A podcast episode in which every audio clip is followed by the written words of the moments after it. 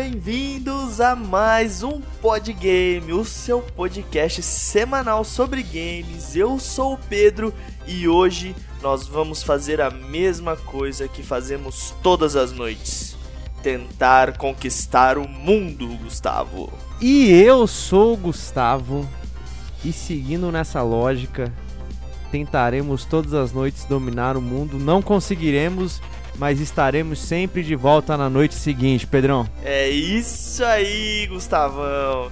E hoje, Gustavo, nós vamos falar sobre um tema que eu acredito que sem eles, os jogos não seriam os jogos, Gustavo.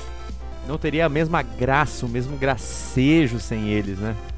Eu diria que não só os jogos, como também os filmes e todas as outras coisas, Gustavo. Todas as coisas que incluem arte, né? Livros, filmes, jogos, é, enfim, tudo, tudo. Que são os vilões, Gustavo. E hoje nós separamos 10 vilões muito emblemáticos, carismáticos, aqueles vilões especiais que mexem com a gente também, Gustavão. Pois é, Pedrão. Inclusive, essa lista conta que quase que deu uma treta entre a gente aqui, porque tinha vilão que a gente queria falar, um queria falar, outro queria falar. Chegamos no consenso aqui, vamos ver, né? Porque aqui eu acho que a gente é mais ou menos a turma dos vilões, né? Tem. Acho que tem muito vilão aí que a gente prefere mais que o mocinho, né? Vários, vários, alguns deles estão nessa lista e também os que não estão vão estar na próxima, Gustavo, porque esse tema rende mais um podgame, cara, porque tem muito vilão topzera, Gustavo. Rapaz, eu diria até que rende, eu acho que uns 50 podgame, viu? Porque, meu amigo, o tanto de vilão que a gente deixou de fora, mas que a gente queria colocar, não, não tá pra brincadeira não, viu? A lista ficou pequena, né, Gustavo? Mas para não ter 3 horas de episódio, a gente teve que encurtar ela com muita dor no coração. Mas tudo bem, né? A gente, a gente se vira aí com o que tem, pra também acalentar aí o pessoal que tá escutando aí, pra gente é, fazer mais uns podcasts aí, né? Sempre as partes 2 aí, então a gente vai deixar os ouvintes um pouco pistolas aí, falando faltou tal vilão, mas na verdade não faltou não, viu? A gente tá preparando esse vilão aí que você tá pensando aí que não tá esse aqui mesmo. No, no nosso, esse aí mesmo que você já tá pensando e você já acha que não tá na lista, ou tá, não sei, porque a gente ainda não começou o episódio, mas se esse vilão que você tá pensando não tá nessa lista que a gente fez, com certeza na próxima estará, viu? Nós não esqueceremos. E Gustavo, vamos então para o momento de notícias de hoje? Vamos, aquele nosso drops de notícia que a gente agora, desde o podcast passado, né, a gente começou a incorporar ele aí é, pra gente dar um, uma encorpadinha a mais aqui no nosso episódio. É, a gente separou algumas notícias aí que aconteceram até até o grava, a gravação, né? O gravamento é bom, né? Até a gravação desse podgame. E eu já vou começar com a, a exibição da gameplay de Ghost of Tsushima, né? Que saiu aí no, na última semana, né? O jogo aí que confesso que eu tava pouco hypado, né? Na, na verdade nem tava hypado, estava é, muito ansioso pelo jogo, né? Para ver bastante mais pelo jogo. E na quinta-feira, a Sony, quinta-feira passada no caso, né? A Sony liberou aí 18 minutos de gameplay mostrando como que o jogo tá funcionando, né? Como que ele trabalha aí, toda a gameplay do jogo aí, do, do mapa, tudo, tudo. O que antes era tudo CG aí, agora resolveram mostrar aí. Tudo bem que o lançamento do jogo também tá bem próximo, né? E aí no State of Play da quinta-feira do dia 14, lançaram aí esse vídeo de 18 minutos de gameplay aí do Ghost of Tsushima. Pessoal que não sabia ainda como que era o gameplay, agora pôde se esbaldar, inclusive eu que não estava esperando nada do jogo, fiquei um pouco animado. Deu aquela lembradinha de Assassin's Creed e um pouquinho de dos jogos Souls aí da vida.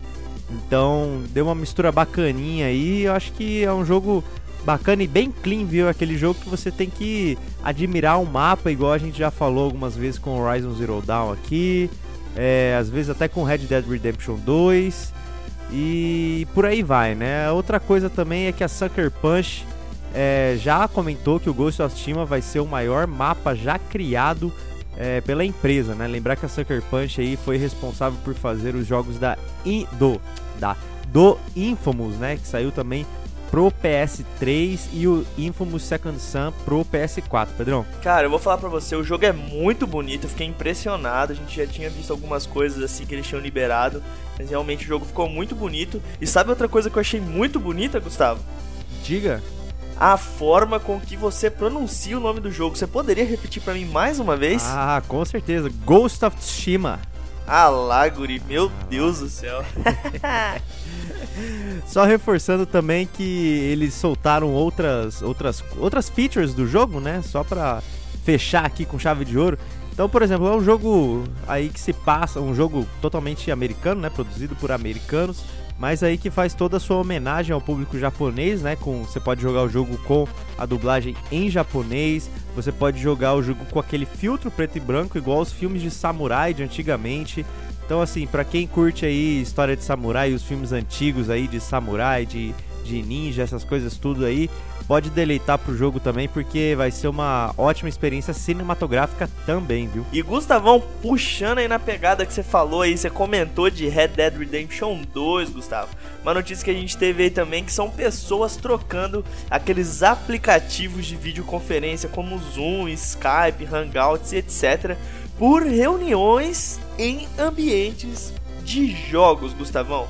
Foi isso pelo menos que a ilustradora Vivian Schwartz publicou no Twitter dela, né? Ela publicou exatamente o seguinte, Gustavão, abre aspas aí. O Zoom é uma droga, então nós começamos a fazer reuniões editoriais em Red Dead Redemption. É legal sentar ao redor da fogueira e discutir projetos com os lobos uivando à noite. E vale a pena lembrar que ela deu uma entrevista também, Gustavão. E nessa entrevista ela mencionou que a primeira opção deles não foi Red Dead Redemption, olha só. Eles tentaram fazer as primeiras reuniões em Minecraft.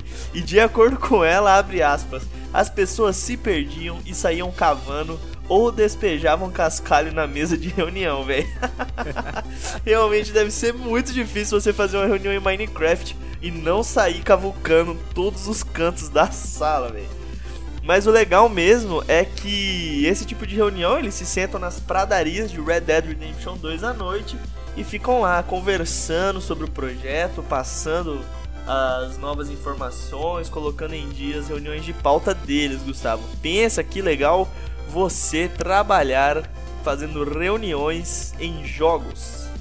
Rapaz, é bacana, viu? Mas eu ter que gastar 200 reais pra participar de uma reunião, eu confesso que não me agrada muito não, viu? É, o, legal seria se a empresa pagasse para você poder fazer as reuniões, aí você já ganhava o jogo né, na brincadeira. Pô, já pensou? Aí, aí eu não ia querer mais não participar de reunião nenhuma, porque, pô, já aproveitei, emendou a reunião ali já com a gameplay já. Aí você começa a torcer pro pros grupos de trabalho usarem jogos diferentes, né, para fazer as reuniões. Eu sempre tento usar o lançamento aí, o lançamento do mês aí já, se tiver Por online. Por favor, já... amigos. Projeto novo, jogo novo. Só trabalho assim agora. E também, Pedrão, nessa última semana aí, na verdade esses dias aí, a NetherRealms Studio disponibilizou aí as, um vídeo, né, sobre os friendships que sairão aí do Mortal Kombat 11 né, que vai chegar aí junto com a expansão que é o Aftermath. Inclusive no episódio passado a gente deu uma comentada aí que a gente falou da Evo, que inclusive, mais já intercalando a notícia aí também, a Evo vai virar um evento totalmente online que o Mortal Kombat vai entrar nessa lineup. Né, agora, porque não vai ter mais o Marvel vs Capcom 2, já que ele vai ser totalmente online e não tem mais como jogar o Marvel vs Capcom 2 online, pelo menos legalmente, né? E o Mortal Kombat entrou, né? Que no episódio passado eu tinha até feito uma correção aqui que o Mortal Kombat não tava. Mas agora ele está, né? Deu essa confusão aí que a Evo foi cancelada por causa do Corona. E aí o Mortal Kombat entrou, inclusive entrou com essa versão do Mortal Kombat 11 Aftermath, que, que nem eu falei, soltou aí os vídeos dos Friendships, é, que vai vir com a atualização gratuita do jogo, né? Então se você tem uma a, a, versão base do jogo aí, a versão de lançamento praticamente, e não comprou nada de DLC, você ainda vai ter acesso aos friendships, obviamente. Você só não vai ter acesso ao novo modo história e também não vai ter acesso aos personagens em DLC que vão vir com essa expansão. Mas os friendships todos vocês vão ter, então os personagens que já vieram no jogo vão vir com friendship, vocês podem fazer E tá aí, né? O, um dos movimentos que faltou aí é voltar no Mortal Kombat aí. No, no 9 voltou o Babylit, no 10 voltou. No X, no caso, né? Voltou o Brutality. E no 11 voltou o Mercy. E agora estamos aí com o Friendship e o Brutality aí e Fatality também como movimentos de finalização. Gustavão, aqui eu fico com um pensamento na minha cabeça. Será a NetherRealm Studios responsável pelo coronavírus? Olha, possível, Só pra participar viu? da Evo, cara? Será que foi tudo isso um plano da NetherRealms? Eu só tenho uma coisa para falar, meu guri. Diga. Fatality. NetherRealm wins, viu? Porque olha. Luiz Victory. E Gustavão, a nossa última notícia de hoje é que músicos recriaram os temas de The Witcher 3 para celebrar 5 anos do jogo, Gustavão. As músicas emblemáticas de The Witcher 3, quem jogou o jogo tá ligado, não tem como não ficar com elas na sua cabeça. Ainda mais aquela música da hora de combate, porque tem combate pra caramba no jogo, então aquela música toca muito. Todas elas foram recriadas, Gustavão. Vale lembrar que nessa terça-feira, dia 19, né, que é o dia onde a gente está gravando este podgame, foi o dia em que o The Witcher 3 comemorou 5 anos de lançamento. Esse jogo maravilhoso, Gustavo, ó. E vale lembrar também que para comemorar, né, o produtor musical do game, agora fica difícil falar o nome desse cara. Esses Marcin... poloneses safados. Poloneses safados. Marcin Pri... Pera. Prizibilovskis. Prizibilovskis. Falar assim. o Marcin, né? O Marcin. Marcin Prizibilovski. convidou um grupo de músicos para recriar os temas de The Witcher 3 remotamente, cara. E eles fizeram um trabalho incrível, cara. É possível encontrar as músicas recriadas aí na internet para você escutar a obra-prima que esses caras fizeram com as músicas de The Witcher 3, Gustavão. Tá aí, né? O The Witcher 3 completando 5 anos aí, continua sendo uma teteia de jogo. Confesso que eu ainda não joguei porque eu sei que esse jogo é gigantesco e você tem que ter horas e horas de dedicação para ele. Inclusive, tá na lista dos jogos que eu quero jogar, que eu sei que eu nunca vou jogar. Tá ele e o Final Fantasy XV, porque são dois jogos que. Puta vida, mano. Vou ter Ai, que começar o jogo e. sei lá, deixar de viver por três semanas. Eu já zerei os dois, Gustavo, só pra te fazer inveja. ah, pronto. Ah, tudo e... bem, né? A gente a gente aceita aí. Vamos esperar também que segunda temporada de The Witcher chega aí ano que vem também, né? Esperamos, né, que o corona não tenha atrapalhado muita coisa aí, mas pelo menos na série aí eu tô tô atualizado. Vale ressaltar duas coisas aqui, Gustavão. Aproveitem se você está escutando o Podgame no momento em que ele saiu, porque para comemorar esses 5 anos, o jogo está em promoção no PC, no PS4 e no Xbox One, então corre, garante lá a sua cópia. Vale lembrar também que os próximos jogos não vão se tratar do Geraldão, nosso querido Gerald de Rivia, né? O último jogo em que tem ele como protagonista da saga foi o The Witcher 3, então vamos esperar o que, que eles estão preparando pra gente, né, o CD Projekt Red, por favor. Com isso carinho. Aí foi... Isso aí foi um tipo de spoiler, só pra saber, só. Não, essa informação, velho, já tá, já tá Tá aberta, aí, né? Tá aberta. Tá, tá liberada já. Ah, então tá bom. Só pra, então, dar uma reforçada também na, na que você falou na promoção, né? É, essa promoção tá rolando na Epic, inclusive. Hoje eu cocei ali para pegar. E tem boatos de que o The Witcher 3 possa ser o próximo jogo gratuito da Epic. Lembrando que são boatos, galera. São boatos apenas. Não é nada confirmado. Tem um outro boato aí também que fala que é o o Borderlands também e o Civilization, que vai ser de graça na, na Epic, então só fiquem ligados. Lembrar que é um boato, boato, tá? Não, não estamos informando aqui que o The Witcher 3 é o próximo jogo de graça da Epic? E eu não falei nada. Mas aí tá aí minha chance de jogar, né? Sem pagar nada, se for de verdade. Enfim, tô, tô, tô esperançoso. Mas chega de dar os nossos drops de notícias aqui, Pedrão. Vamos ao que interessa, vamos começar o nosso tema do podgame de hoje, que é os vilões memoráveis.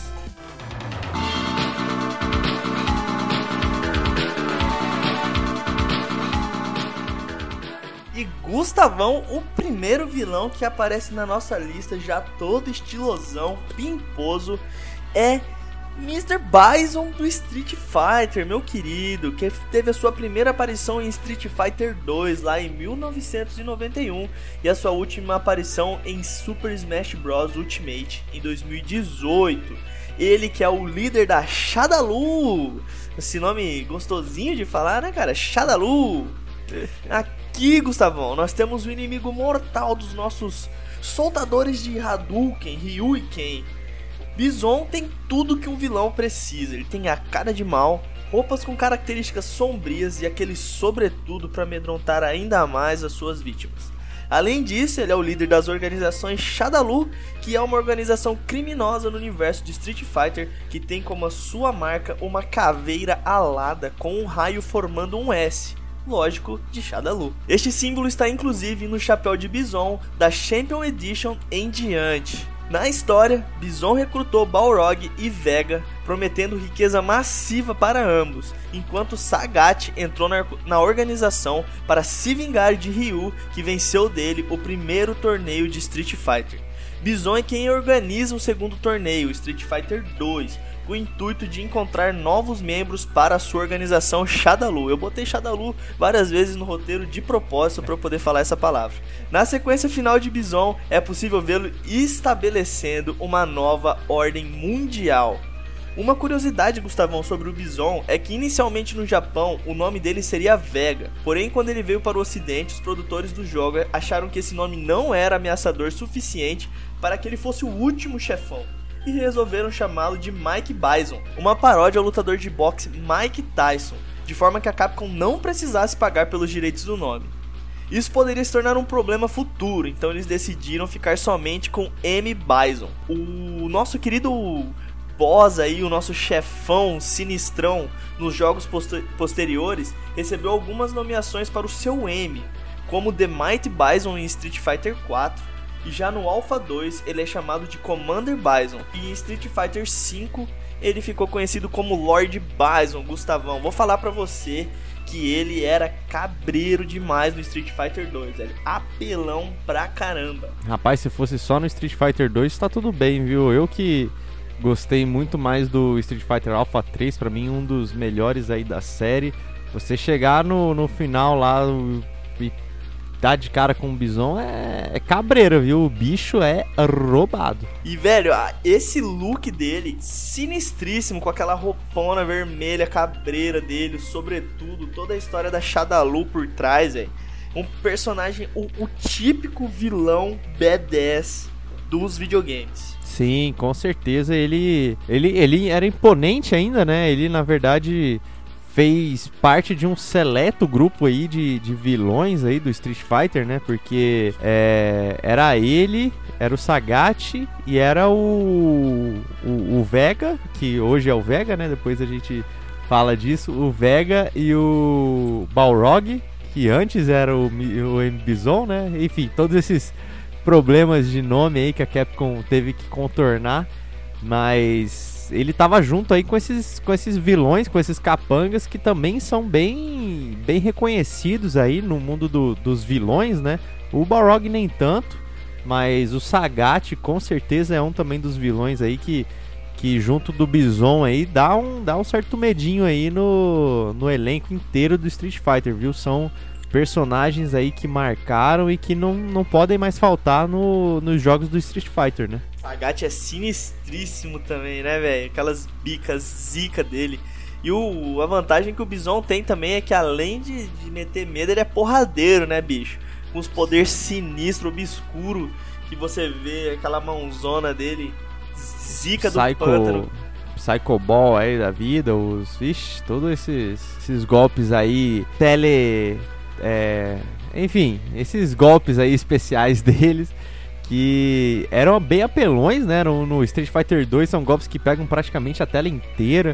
Depois começaram, depois que fizeram uns especiais aí mais bem trabalhados aí, eram especiais que pegavam tela inteira e cara, não não tinha jeito. Quando você jogava contra a máquina no Street 2 era um bicho piruleta ali dando dando chute e, e vinha vinha voando em cima de você ali, era, era complicado, cara. A máquina não, não dava mole pra você não, viu? E vale lembrar também a quantidade de vezes frustrantes em que você chega nele pra máquina soltar o bicho piruleta em você, meu amigo.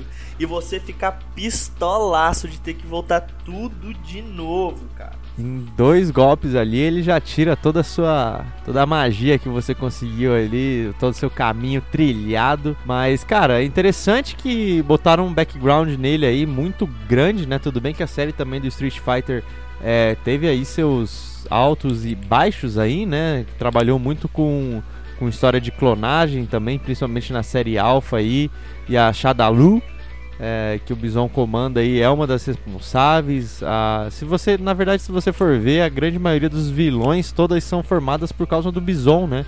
Que são experimentos da Shadalu, são, enfim, tirando do Street Fighter 3, né? De todo o Street Fighter 3, uh, ah, os demais vilões basicamente nasceram graças a Shadalu do Bison, né? Então, o cara, o cara já é sinistro e ainda cria os outros mais sinistros que ele ainda, né? Então, então o bicho merece aí estar tá nessa lista, né? Fora a motivação dele da nova ordem mundial, pensa só você viver num mundo onde você, o seu imperador é o Bison sinistrão da capa preta, Gustavo. Ah, não, mas esse daí é o básico para ser vilão, né? Se quer ser vilão e não quer dominar o mundo, é tá errado, tá sendo vilão errado.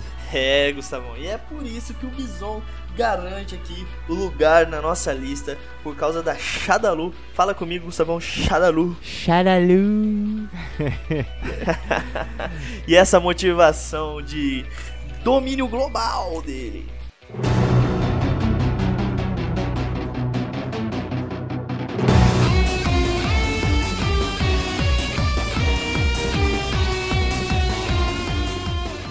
E agora Pedrão passando aí o bastão de Bison de Capcom para Capcom, né? É, vamos falar aqui agora de Albert Wesker do Resident Evil, aí um vilão bem icônico aí que anda meio sumido dos holofotes ultimamente, mas um grande responsável aí da, de tudo que acontece na franquia do Resident Evil, né?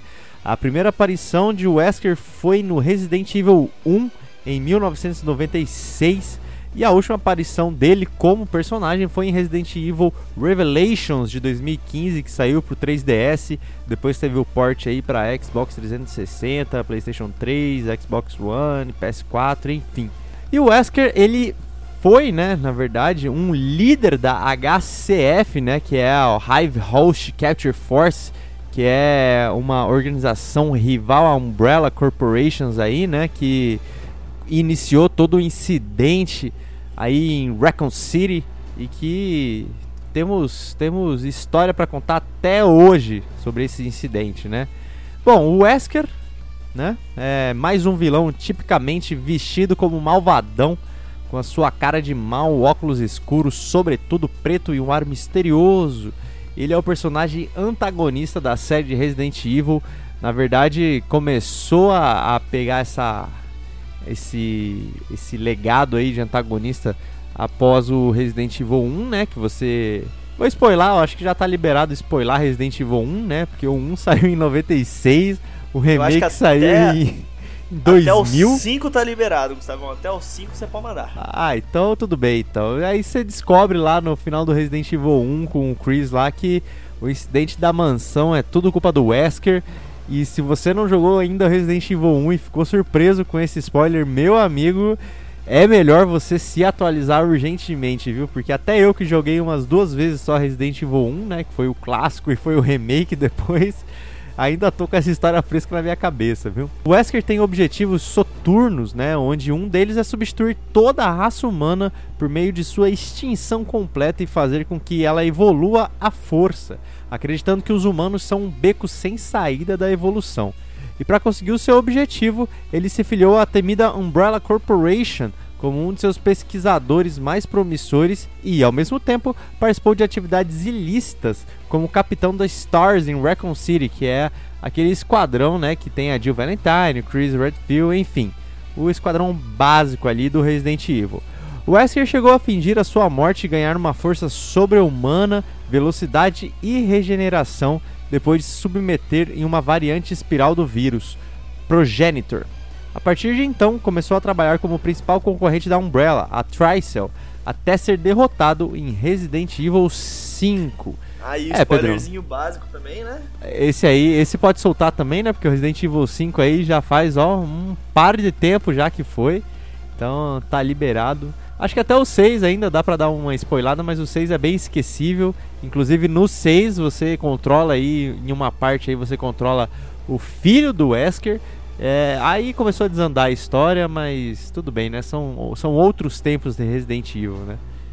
Deixa, deixa quieto, deixa quieto. É, ninguém precisa comentar, mas o co-op é muito bom. Mas voltando ao Wesker, aí um vilão que é, desde o primeiro Resident Evil aí a gente já já odeia ele, né? Por ele ser um pilantra, um safado, um mequetrefe aí que enganou toda a sua equipe da Stars e começou a, a, a botar o seu plano em, de extinguir a raça humana em prática, né?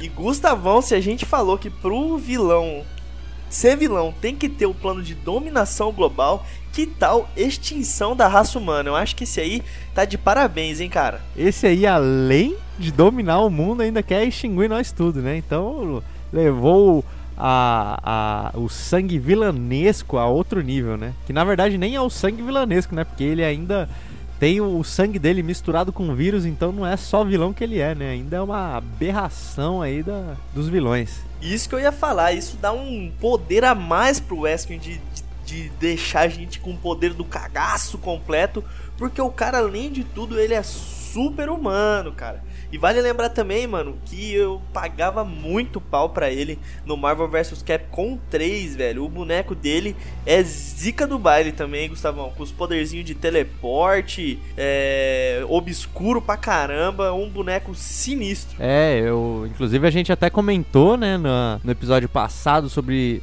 os jogos de luta aí mais importantes. Chegamos a comentar do Marvel vs Capcom 2 que começou essa adição aí que a gente não, não esperava, né? No Marvel vs Capcom 2 aí a gente tinha a Jill, e aí no Marvel vs Capcom 3 aí veio com o Chris e o Wesker aí como personagens jogáveis, e o Wesker inclusive por um bom tempo ele foi um dos personagens aí que foi foi ladrão mesmo, rouba ficha, tudo bem que no Marvel vs Capcom 3 aí a gente já não, não usava mais máquina de fliperama, mas é, para garantir a sua vitória ali, muita gente utilizava o Wesker no seu trio e é realmente um personagem muito bom de se jogar, né? Foi uma adição inesperada, eu acho, né? O pessoal não, não esperava que o Wesker estivesse no jogo, já que o Chris já tinha sido anunciado no jogo, não, não se esperava outro personagem de Resident Evil.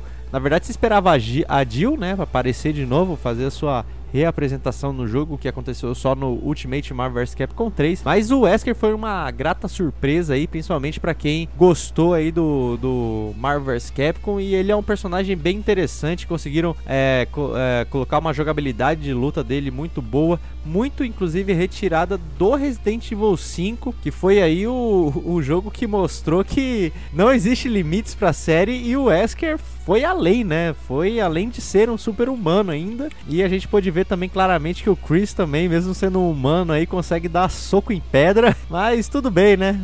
É, o cara com um vírus no, no sangue não consegue ganhar do cara que soca pedra. Tá, tá tranquilo.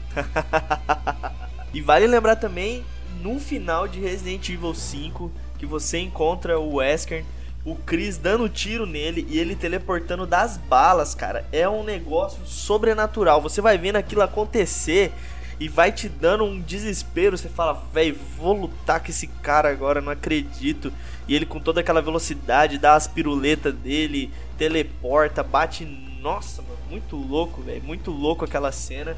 E dá ainda mais um apelo de malvadão pro, pro Wesker, né? Ah, e é, você ainda dá uma demoradinha ainda para entender, né, como é que vai vencer dele, porque você vai chegando no final do jogo, a coisa que você mais faz é guardar bala, né?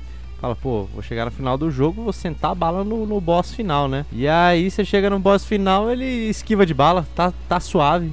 Mas tudo bem, né? esquiva é... de bala, esquiva de foguete, de tudo, esquiva cara. de tudo. Tem, tem um esqueminha lá para ganhar dele lá, né? Que você, você atordoa ele, mas enfim. É, o, o, bicho, bicho é de outro mundo aí, ainda teve suas participações em filmes aí de, do Resident Evil, que não é, não é grandes coisas aí, né? Os filmes aí não são muito fiéis aos jogos, mas ele também teve sua participação em filme e foi um, um, um, vilão aí do filme, eu acho que do, do 4, do, do 3, eu não lembro qual exatamente, qual Resident Evil que foi do filme, que ele mostrou ali todo o seu poderio, inclusive uma cena de luta com CGI bem ruim, mas mostrou aí que por que, que o vilão é, é vilão, né? É isso aí, e o vilão, né, com mutações do vírus ainda para dar aquela ajuda, aquela poder de cagaço elevado à terceira potência nos jogadores. Aquela, aquela pequena apelação, né? Mas é exatamente por isso aí, por, por sua apelação de e extinção da humanidade, Albert Wesker entrou na nossa, nessa nossa primeira lista, né? De vilões aí memoráveis, Pedrão.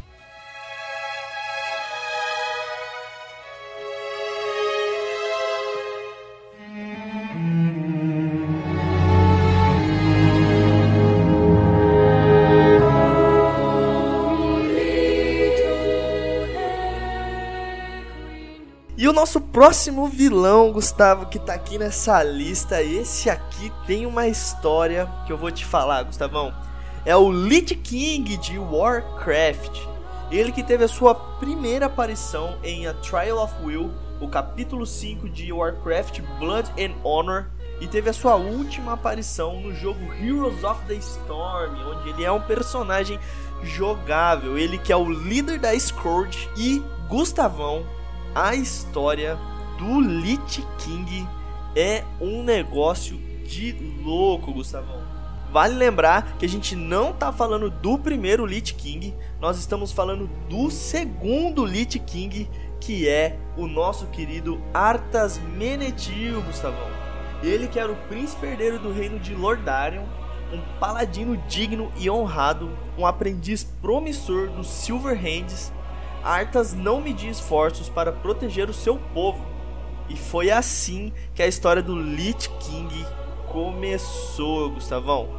Ele que era muito comprometido a proteger o seu povo, ele estava determinado a acabar com a horda de mortos-vivos que infectou seu reino e durante esse processo foi onde ele foi corrompido, Gustavo.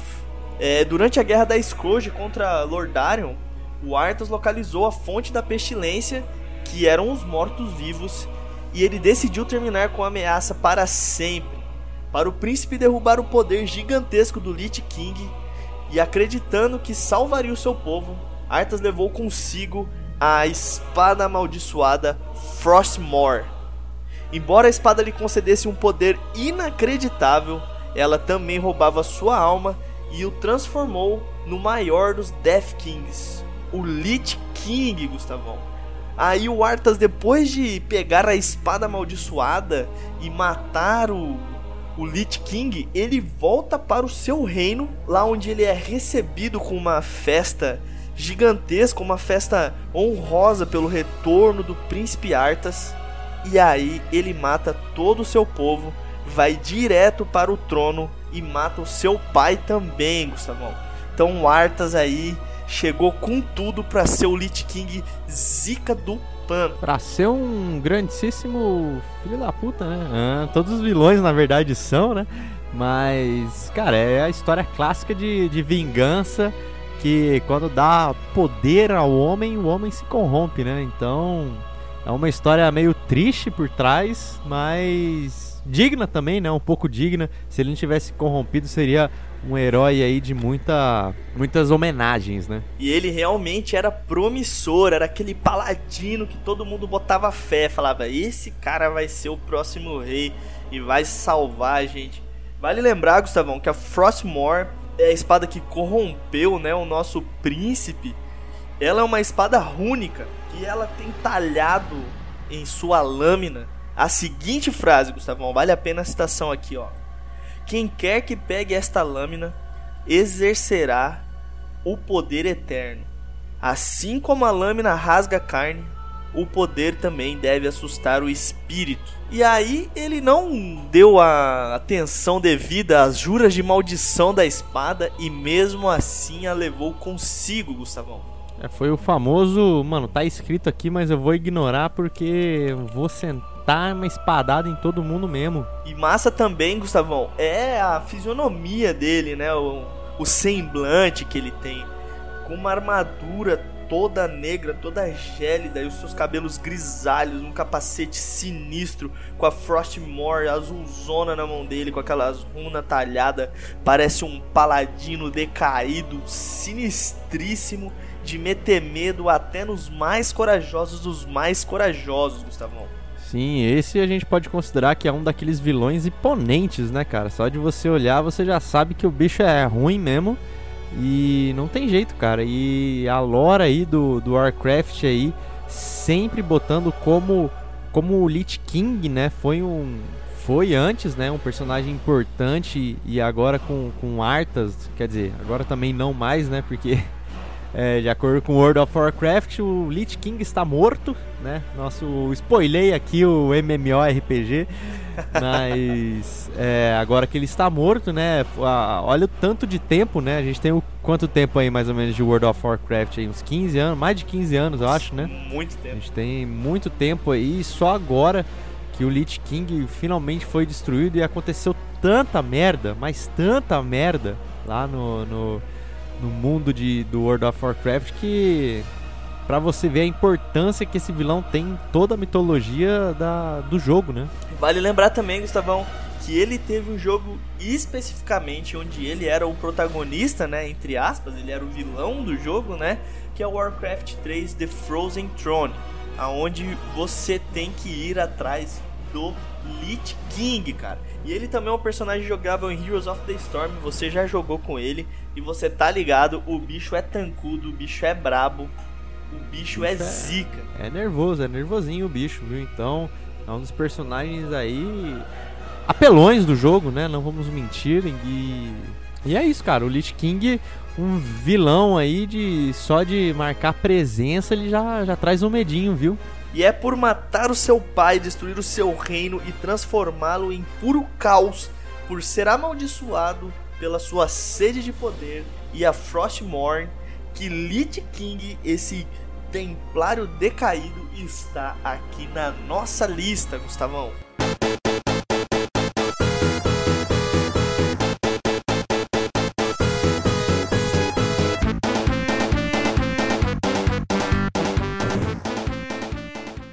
Pois é, agora, Pedrão, nós vamos aqui num vilão que que fez um pouco aí da minha minha infância, que eu gostei muito e até hoje o bicho é vilão, viu?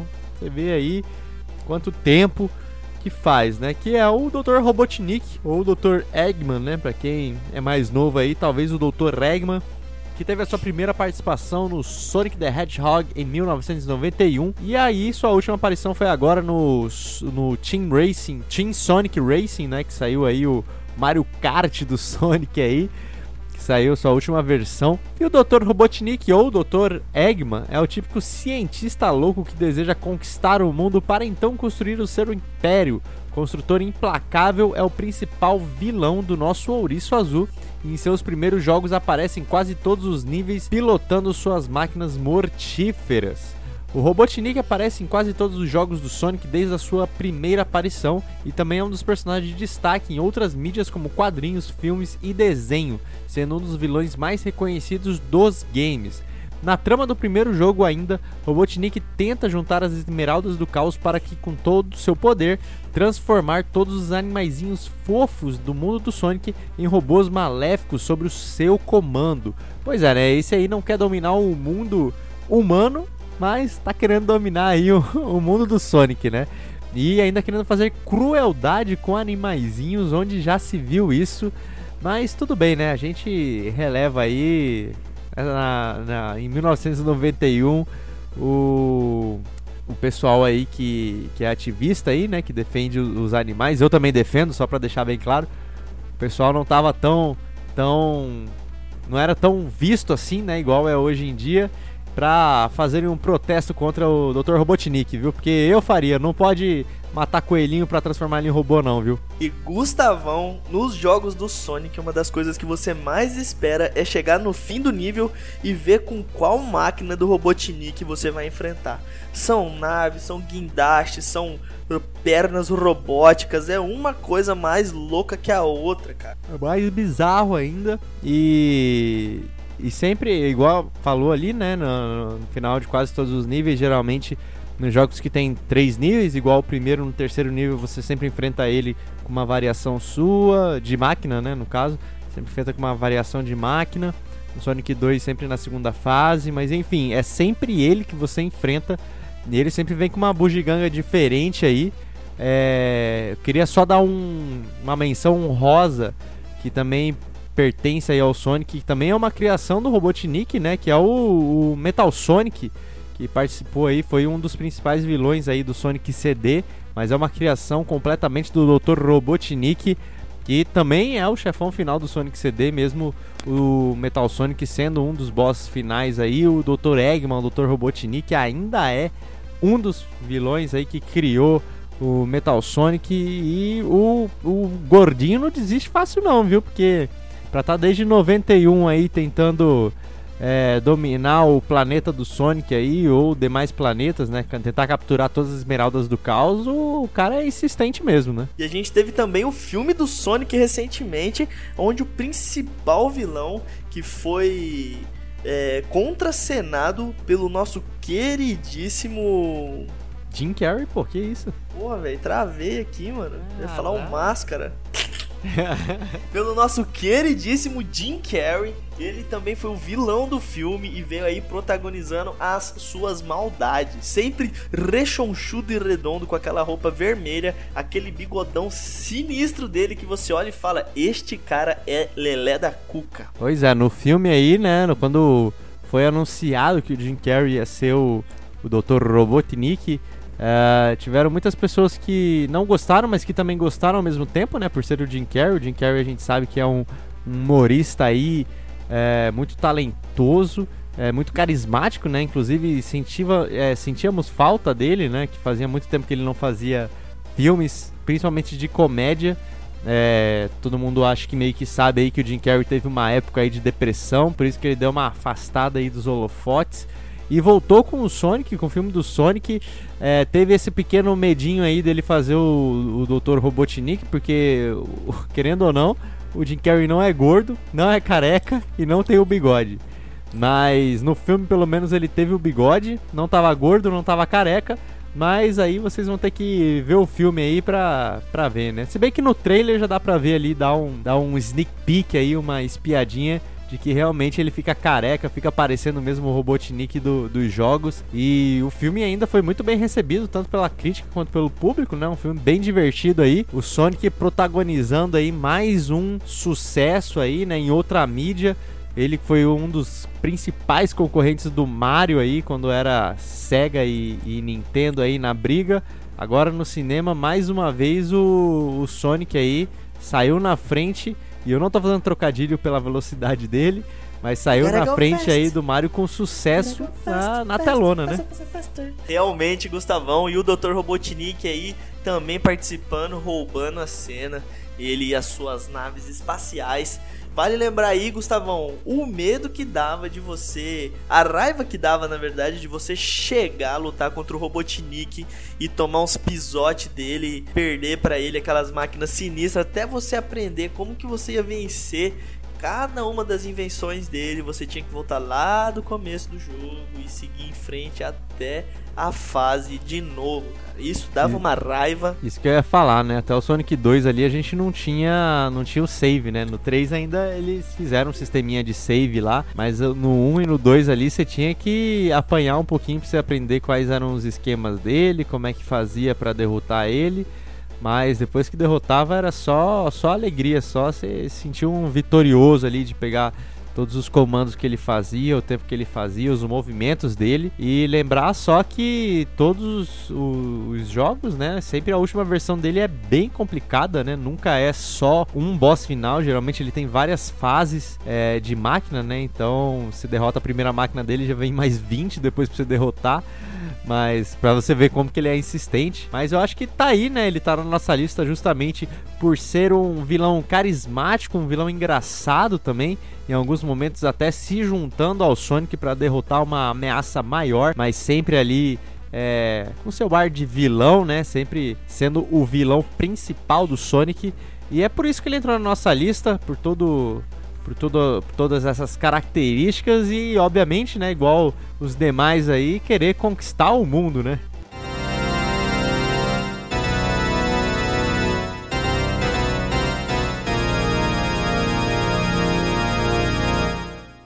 E Gustavão, o próximo vilão que entra aqui na nossa lista, não poderia ser diferente. Nós temos Ganondorf, do The Legend of Zelda, que teve a sua primeira aparição em The Legend of Zelda em 1986 e a última aparição em Candace of Hyrule em 2019.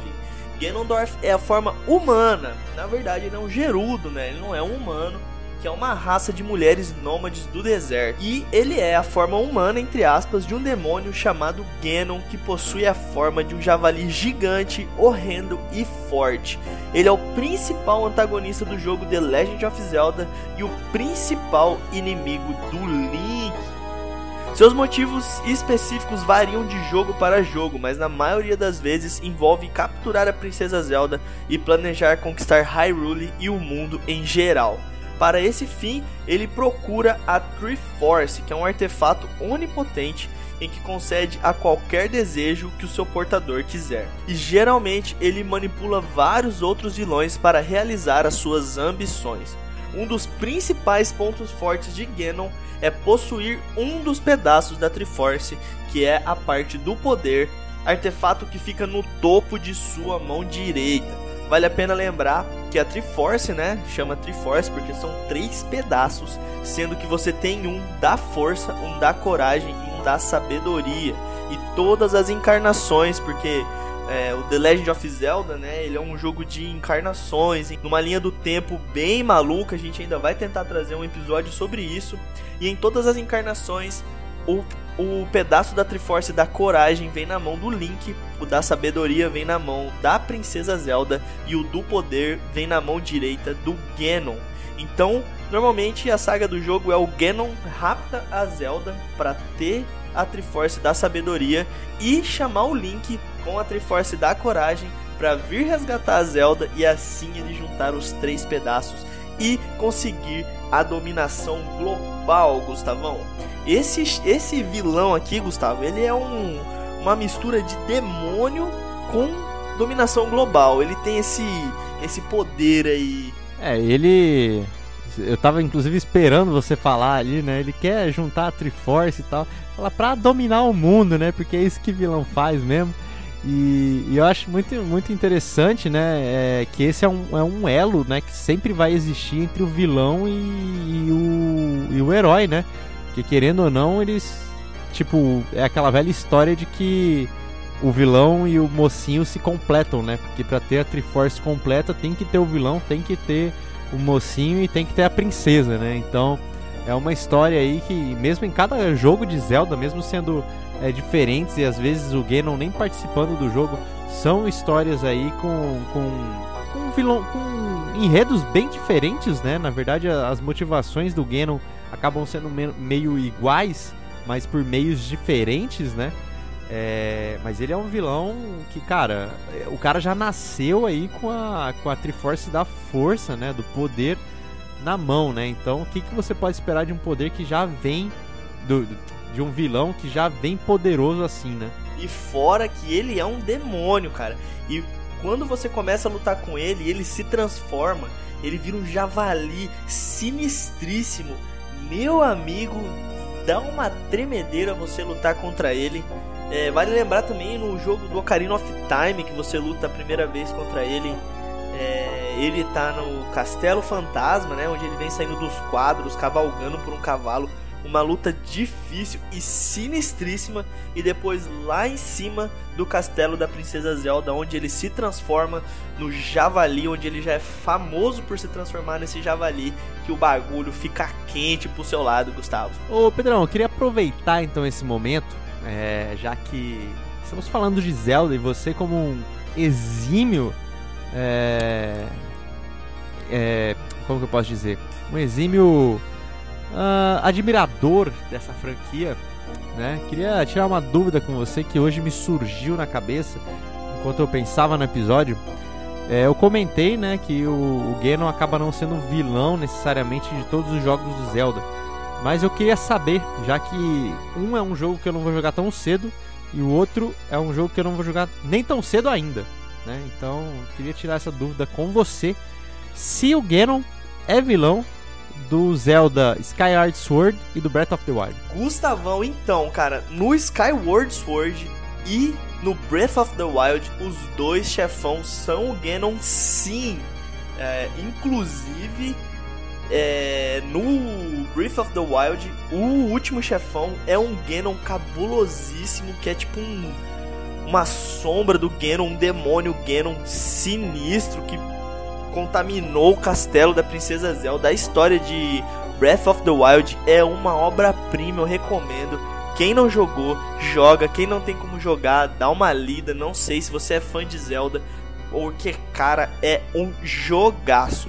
E o Skyward Sword, infelizmente, Gustavo, foi um dos Zeldas que eu não zerei por ver o meu irmão jogar ele por horas e horas. Eu fiquei pistola e acabei não zerando o jogo, mas o Ganon também é o boss dele. Um dos jogos que o Ganon não é o último chefão é o Minish Cap, onde a gente tem o bruxo Vaat e ele é o, o, vilão do jogo. Só que a trama também envolve a Triforce, porque a Triforce é o Link da série do The Legend of Zelda. Então, eu, eu fiz essa pergunta para você porque muitos desses, desses jogos do, do da, da série Zelda, né? É, o Ganondorf acaba não aparecendo no material de, de, divulgação, né? Então, por exemplo, eu não vi nada do Breath of the Wild sobre o Ganon. No Skyward Sword, mesmo na, na, época do hype lá, né? Quando lançou e tudo mais. Inclusive, você falou, né? Que você acabou ficando pistola com o seu irmão por causa que ele tava jogando demais. É, queria lembrar que eu não joguei esse jogo também por causa dele, porque ele pediu meu Motion Plus, meu que para quem não sabe, né, o Skyward Sword precisava ter o Motion Plus lá do Nintendo Wii para você poder jogar ele, para ter uns movimentos mais precisos e tal. E eu emprestei pro seu irmão e até hoje, né? A gente já comentou isso em outros episódios, mas até hoje, né, depois de 24 episódios eu ainda não peguei o meu Motion Plus de volta que tá perdido lá na sua casa em algum lugar. E eu não peguei e não joguei Skyward Sword ainda. E, e é isso, né? Mas o, o, fato curioso mesmo é que é, eu, eu, pelo menos, nunca lembro de ver uma, uma divulgação do Ganon, né? Do Ganondorf. É, nos jogos do, que saem da, do Zelda, né? Tanto no Breath of the Wild quanto Skyward Sword foram os jogos que eu não vi também. É, nada dele assim, eu não vi nem a arte, eu nem, nem procurei. Tanto é que são jogos que eu nem procuro saber tanto Eu, porque eu já fico com vontade, né? O Breath of the Wild aqui, eu, eu, ah, eu fico ali de caracas, eu quero ver, mas eu não quero ver porque eu quero sentir a experiência, eu quero comprar um Switch logo pra jogar essa belezura do início ao fim. Porque jogar no Switch também eu não vou ter o problema, né? Porque aí eu não preciso ocupar uma outra TV, eu posso ficar com a minha digníssima do lado, né? Então eu posso curtir o jogo e curtir a minha digníssima ao mesmo tempo. Então por isso que eu não pesquiso nada e acabo vendo que o Ganon, na verdade, não só nesses dois jogos, mas nos demais jogos também não aparece muito sobre ele, né? Não, não fala tipo, ó, oh, o Ganon é o vilão dessa, dessa aventura do Zelda, né? E vou falar para você, Gustavão. O último chefe do Breath of the Wild, o Diamond Beast Ganon, é um bicho gigante a la Shadow of the Colossus. Um javalizão diabólico demais da conta, cara. Eu vou falar pra você, na hora que você tá jogando só de ver ele, você fala, puta que pariu, não vou terminar esse jogo, não tem como matar esse javali. O que que eu tenho que fazer nessa bagaça que você com certeza deve ter ficado meio estressado, né? É, vou falar pra você, dá um trabalho só de subir aquele castelo para você desenvolver a trama e depois lutar com ele é Coisa de louco, Gustavão. É, mas tudo bem, né? Vale, vale a pena, acho que toda a experiência que teve com o jogo vale a pena. E o Ganondorf é um baita de um vilão aí, né? De geração em geração, de tempos em tempos. O bicho tá aí sempre no seu pé, né? É, Gustavão, vou falar pra você, tive muita dificuldade com ele em diversos jogos. Principalmente o Ocarina of Time que eu jogava quando eu era criança, né? Então quando você é criança ali, a sua percepção é um pouco mais difícil de você ver com a criatividade de como você vai vencer o chefe, etc. Quando você é adulto, você acaba percebendo mais rápido as coisas, né? Uhum, é. Então, passei muita raiva com ele. E é por conta, Gustavão, dessa forma demoníaca do Ganondorf, chamada Ganon, e pela Triforce do Poder já nascer na sua mão, que ele está aqui nessa nossa lista, Gustavo.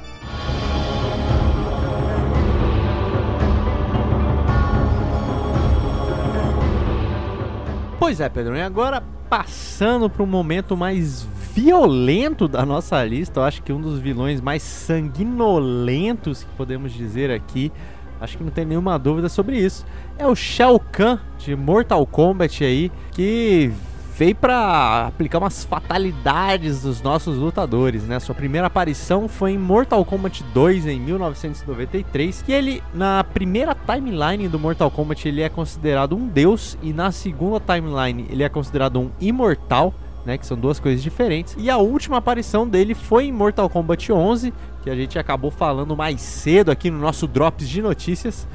E o Shao Kahn é temido por sua força divina e pelos conhecimentos de magia negra. O imperador do reino místico Outworld, o Senhor da Guerra Shao Kahn, é o principal vilão da saga de Mortal Kombat. O seu desejo é conquistar todos os reinos do universo Mortal Kombat para então fundi-los em Outworld, onde ele seria o imperador soberano de todos. Shao Kahn é um dos vilões mais famosos dos videogames e não é por menos com seu capacete de chifres, marreta gigantesca e uma armadura amedrontadora, inclusive com a proteção só nas ombreiras, viu? Para você ver como que o bicho é bravo mesmo. Ele já foi responsável por muitas derrotas no jogo do Mortal Kombat.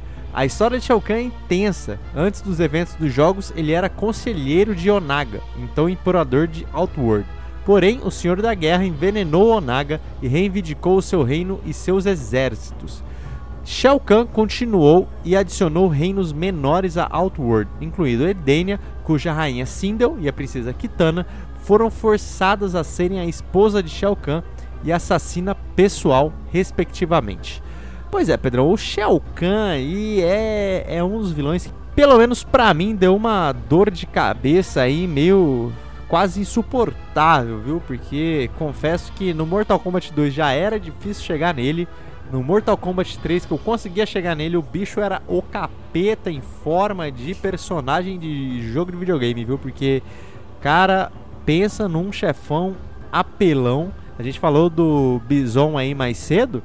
Mas o Shao Kahn, meu amigo, eu ainda acho que o Shao Kahn é mais complicado que o Bison, viu? Realmente ele é mais complicado e mais assustador do que o Bison, cara. Ele é aquele cara que você olha e você fala, meu Deus, com aquele sprite gigantesco, aquela marreta que você fala, vai esmagar meu crânio. O bicho é um combatente implacável, velho. E além de tudo, ele é um deus. Só isso, só ele é um deus. É, e fora que no meio das lutas ainda ele tira sarro de você, né? Pra quem não sabe, o Shao Kahn é o cara que narra as lutas aí, né? Os round 1, 2 aí, todas as falas aí, é tudo dele. Ele que manda o famoso Fatality. E quando você luta com ele, se ele te dá algum golpe que te derruba, ele ri pra você mesmo, ele ri no meio da luta, ele te humilha no meio da luta. E, cara, é um chefão aí que impõe respeito, viu? Vou falar pra você que eu ficava bem brabo dele ficar tirando onda com a minha cara, até porque normalmente no final ele me matava também, então isso aí intensificava um pouco a zoeira dele.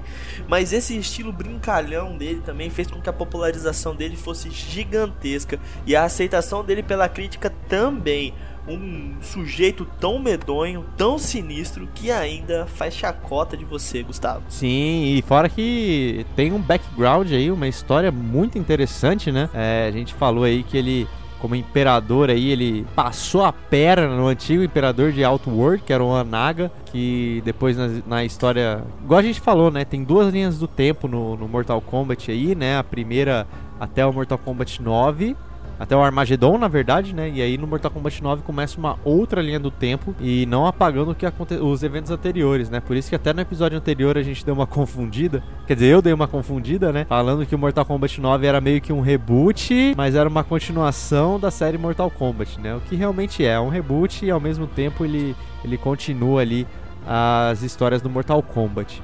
Mas é, que eu falei, né? Ele deu essa. passou a perna aí no Onaga, o antigo imperador de Outworld, conquistou é, demais reinos e inclusive o Mortal Kombat é isso, né? Você cria o Mortal Kombat para poder é, assumir determinados reinos, né? E no caso a Terra é o, é o reino que falta para ele conquistar o reino da Terra. E aí no primeiro Mortal Kombat que vem o Shang Tsung e o Goro, uh, eles acabam perdendo, né, pro Liu Kang. Uh, o segundo já fizeram o torneio já em Outworld, né? Vendo isso como uma vantagem, uma edição meio que especial, né? Do Mortal Kombat para ver se conseguiam pegar a Terra, perderam mais uma vez e aí no terceiro jogo ele chega invadindo a Terra mesmo, contrariando todas as regras do Mortal Kombat, o que também é muito mais explicado no Mortal Kombat 9, né, que ele é meio que uma retrospectiva aí dos três primeiros jogos e ao mesmo tempo é, levando a história à frente num, num, num, num outro desfecho, né, que é o que a gente tem no Mortal Kombat X e no 11. E, e, resumindo, foi isso, né, cara? Ele foi derrotado no Mortal Kombat 3, mas depois ele acaba voltando aí no Mortal Kombat Armageddon. E aí ele volta, obviamente, no 9, que já é no passado, e no 11 agora também, que foi uma. Puxaram ele do passado também, e ele voltou aí pra, com a sua marretada como um personagem jogável agora, né? No, no 2 e no 3 ele só era um secreto, um chefão, né? E no 3, no caso, ele é no secreto ainda. E, e foi jogável apenas no Mortal Kombat, oh, Mortal Kombat Armageddon e depois no Mortal Kombat 11, Pedrão. Só assim pra gente ter um deleito para jogar com ele. É, Gustavão, e essa situação dele querer pegar o, o reino do planeta Terra para ele e toda essa mistura de diversos reinos de outras dimensões deixa o enredo dele muito cabuloso, porque mostra que ele vem tomando reino atrás de reino, vem juntando tudo ao seu império. E ele quer o planeta Terra, mas nós seres humanos somos zica do baile. A gente tem o cara que chuta infinito no ar, não deixou barato, mas o bicho é brabo, não desistiu. E a história dele é muito louca, Gustavo. É muito bem trabalhada, né? Eu acho que até mesmo toda a história do Mortal Kombat aí, até o até o 3, o 4 ali, ele tem um background muito interessante. É, não é à toa que o, o, o, reboot continuação aí foi até o 3, né? É, o Mortal Kombat 9, para quem não sabe, ele traz basicamente as histórias do Mortal Kombat 1, 2 e 3, resumido e mudando alguns, alguns pontos. Mas é resumidamente a história dos três primeiros jogos, que é muito interessante. E vale a pena, viu? Vale a pena você dar uma chance aí passar uma boa raiva com Shao Kahn como como chefão final dos, dos jogos, né? Eu acho inclusive que ele acaba sendo mais difícil até mesmo que o próprio Shang Tsung, que é o, do, o, o chefão do primeiro Mortal Kombat, que depois ele acaba sendo um personagem jogável. Mas o Shao Kahn, meu amigo, é o personagem que realmente tira do sério, viu? Porque não tem como o cara que ri de você no meio da luta e ainda ganha é, é corajoso, viu? E é exatamente por isso, por toda essa indecência em luta de Shao Kahn e também por escravizar né, demais povos aí, e dominar demais povos e querer dominar todos os reinos aí que existem em Mortal Kombat, Shao Kahn está na nossa lista, Pedrão.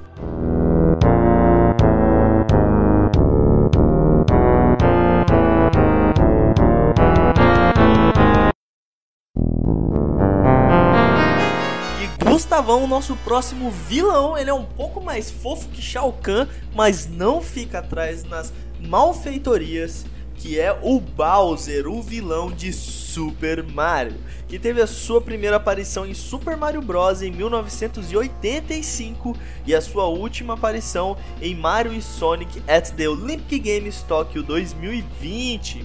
No Japão, o personagem leva o título de Daimao, que é o grande rei demônio. Já nos Estados Unidos, o personagem foi referido pela primeira vez como Bowser, o Rei dos Copas, e também o Rei Feiticeiro no manual de instruções. Bowser é o líder da raça Copa, semelhante a uma tartaruga, e tem sido arqui-inimigo e arqui-rival do nosso queridíssimo Mario desde a sua primeira aparição nos videogames, que foi em 1985. Seus objetivos finais são sequestrar a Princesa Peach, que é a rainha do Reino dos Cogumelos, derrotar Mario e assim conquistar o Reino dos Cogumelos. Desde a sua estreia, ele apareceu em quase todos os jogos da franquia do Mario, geralmente servindo como principal antagonista. E Gustavão, é jogo do Mario para dar com pau, então esse cara é vilão para dar com pau também, Gustavão. É Super Mario Bros, Super Mario Bros 2, Super Mario Bros 3, Super Mario World, Super Mario 64, Super Mario Galaxy, Super Mario tudo, cara. Até no Mario Paper esse cara é o boss, velho. E no mais uma da série de jogos que eu não vou jogar tão cedo, e no Super Mario Odyssey, Esse aí que eu tenho e também não joguei ainda, Gustavão. Ah, Jogo não. longo, você... hein? Comprido, comprido você... demais. Você tá brincando comigo. Você tem um Switch e você não jogou Mario Odyssey. Eu não acredito. Ainda não, ainda não. Tá na lista ali, tem vários joguinhos também que eu tenho que jogar. Ultimamente não tenho tempo para jogar. E eu vou falar para você que derrotar o Bowser é uma sensação inacreditável. Eu vou falar para você que nos jogos do 64 você luta contra ele três vezes, né? Você tem a primeira, a primeira vez que você luta com ele, são três fases específicas do Bowser, né? A primeira vez você tá subindo o castelo, você chega para lutar com ele, a música de enfrentar ele é emblemática. Ele vem, pula do infinito, cai no meio da arena com todo aquele jeitão dele, treme tudo. A segunda vez você tá lá no mundo submarino, você resolve todos os puzzles para chegar nele, enfrenta ele depois que você libera, depois você passa da fase do submarino, você libera a fase dele, já entra para lutar com o bichão brabo já, tem que rodar ele, jogar ele na bomba duas vezes e a terceira vez ele vem destruindo tudo na fase. O bicho é brabo, cuspidor de fogo, o tinhoso, Daimao, o grande rei demônio. Olha o nome, Gustavão. E ainda fica capturando a princesa dos outros. Imprescindíveis. É, tem esse ponto também, né? Quem arranca a princesa do amiguinho tem que pagar as consequências. Tem, com certeza. E o, o Bowser, eu acho que ele tá. Assim, obviamente ele tá num nível um pouquinho maior do Dr. Robotnik, mas tá ali, né? Os dois são páreo a páreo aí. Os arquirrivais aí dos, dos próprios arquirrivais, né? Mario e Sonic aí, inimigos. E. E o Robotnik e o Bowser. É, acho que tá no mesmo patamar aí. Tudo bem que, como eu já deixei meio explícito aqui em alguns episódios, né? Eu prefiro mais o Sonic do que o Mario. Então, para mim, o Robotnik ainda é mais emblemático, mas eu sei da importância que o Bowser tem, não só nos jogos do Mario, né, mas como ser aí muita referência, eu acho que para demais vilões, né? Eu acho que esse negócio de roubar a princesa aí começou com ele, né? Ladrão de princesa safado! E Gustavão, vale lembrar também aqui, eu gostaria de ressaltar a emblemática forma do Bowser quando ele pega a Smash Ball nos jogos do Smash Bros. Que ele vira um Bowser capirotístico gigante com a cara de mal sinistríssimo. Aquele Bowser é de fazer arrepiar os cabelos do orifício. Aquele Bowser dá um medo, viu? Se aquele Bowser é pra ser em algum jogo do Mario, você pode ter certeza de que tem alguma coisa errada no jogo do Mario, viu? E também ele que é conhecido por ter diversos filhos, né? Tem uma ninhada de filhos hum. aí, vários Bowser Júniors que também trazem um elemento a mais para esse vilão. Que, cara, eu vou falar pra você, velho. No jogo do Mario RPG, você luta contra ele, sinistro também. Temos vários jogos do Mario e do Luigi também, de Game Boy Advance, que são jogos táticos de RPG também, divertidíssimos, onde ele é o principal vilão. Esse cara, ele é tão protagonista quanto o nosso queridíssimo Mario. E se tem alguns jogos que ele não é protagonista, igual você falou, tem os filhos dele, né? Que, são os, os vilões principais. Eu acho que até um do, desses Marios RPG que você falou aí Uh, um dos vilões principais é um dos filhos do Bowser, né? Óbvio que o Bowser faz a aparição. Eu não sei se ele acaba sendo um boss final ou até mesmo um boss secreto. Mas tem um dos filhos dele, então não tem jeito, cara. O Bowser tá aí pra, pra ser o carrasco do Mario a vida inteira. E é por ser esse capirotístico chifrudo com as costas de tartaruga cheias de espinho o grande rei da Emaô, o rei demônio cuspidor de fogo, o nosso queridíssimo Bowser não poderia estar fora desta lista, Gustavo. E agora vamos voltar né, no assunto mais pesado, um vilão mais pesado, né? Saímos do pesado pro fofinho e agora vamos voltar pro pesado que é o Pirâmide Head de Silent Hill aí, um vilão um monstrengo aí que, olha, assombrou não só muita gente, mas eu diria a mim principalmente. A primeira aparição dele foi em Silent Hill 2, né? Ele foi introduzido em 2001 e eles são os tipo de monstro que serve como principal antagonista ao perseguir James Sunderland, o personagem principal controlado por nós jogadores que chega na cidade de Silent Hill depois de receber uma carta de sua falecida esposa Mary. O Pirâmide Head representa no jogo o desejo de James de ser punido pela morte de Mary. Masashiro Ito, o criador de monstros de Silent Hill 2, criou o personagem porque queria um monstro com um rosto escondido. O Pirâmide Head não possui voz, rosto visível e sua aparência descorre do passado da cidade como um local de execução. Pedrão do céu. O Pirâmide Red não tá só no Silent Hill 2 também, né? Ele tá, ele faz algumas participações nos demais jogos, inclusive é, no Silent Hill 4 também ele dá uma parecida ali, mas não é tão importante igual é no Silent Hill 2 né, todo esse background. Inclusive, eu acho que depois ele só acabou até virando um vilão meio que genérico, assim, sabe? Tipo aquele, ah, olha lá o Pirâmide Red. Todo o background dele acabou sumindo no decorrer da série. Por isso que no 2 ele é mais emblemático e meu amigo, se vocês não tiveram medo do Pirâmide Red no jogo, vá assistir o primeiro filme de Silent Hill para vocês verem o que que esse rapaz faz. E cara, não tem como não tem como não sentir medo desse cara depois de ver o filme. Ele que usa aí o que a gente pode chamar de um avental, aqueles avental de médico branco, todo costurado, tem uma cabeça de uma pirâmide preta gigante, todo bombado, que carrega uma espada que é do tamanho dele. O bicho é sinistro. Fora que ele é praticamente um pesadelo, né, Gustavão? Ou seja, ele pode aparecer aí em diversos locais. Ele não tem limitações, até porque aquela espada dele corta tudo. É quase um Fred Krueger da vida, né? Parece aí, obviamente, só aparece pro pessoal que está em Silent Hill, né? Ele que é um pesadelo ali, ele que é um, uma maldição da cidade de Silent Hill. Inclusive, já temos aí mais de cinco jogos de Silent Hill e as pessoas insistem em Silent Hill. Não tô entendendo qual que é o problema dessas pessoas.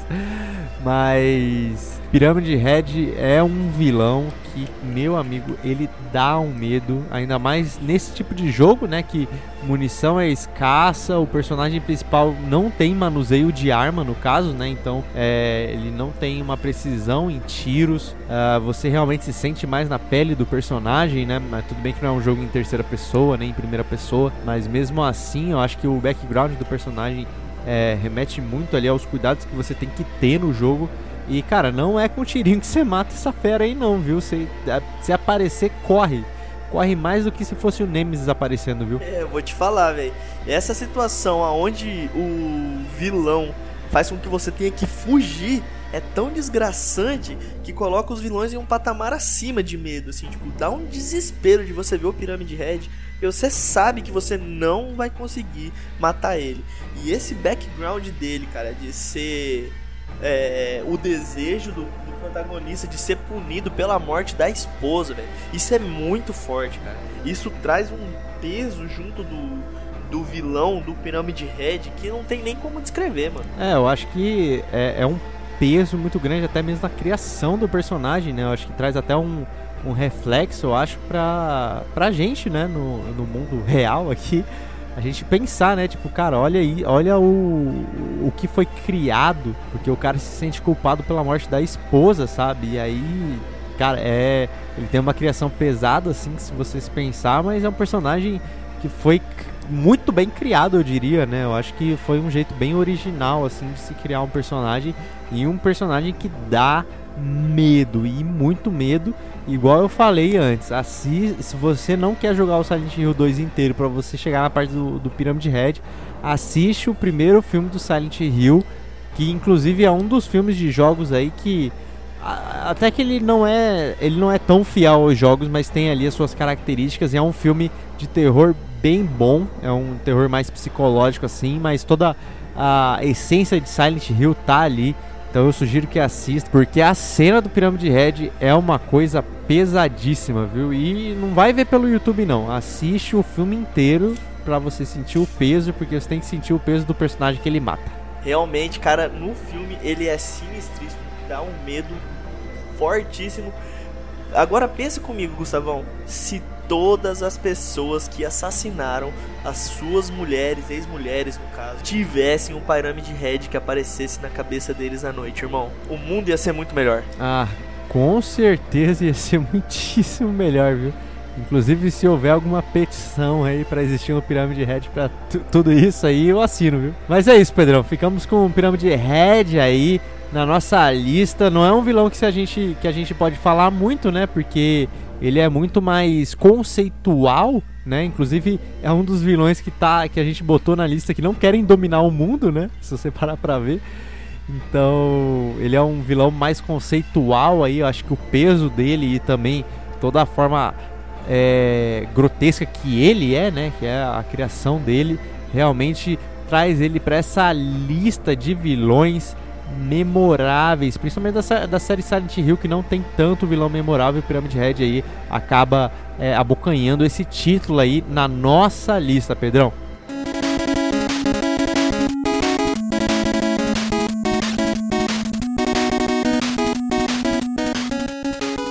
E o nosso próximo vilão, Gustavão, acalenta o meu e o seu coração e eu sei que acalenta demais porque ele é o responsável por toda a saga do nosso querido herói Mega Man, que é Dr.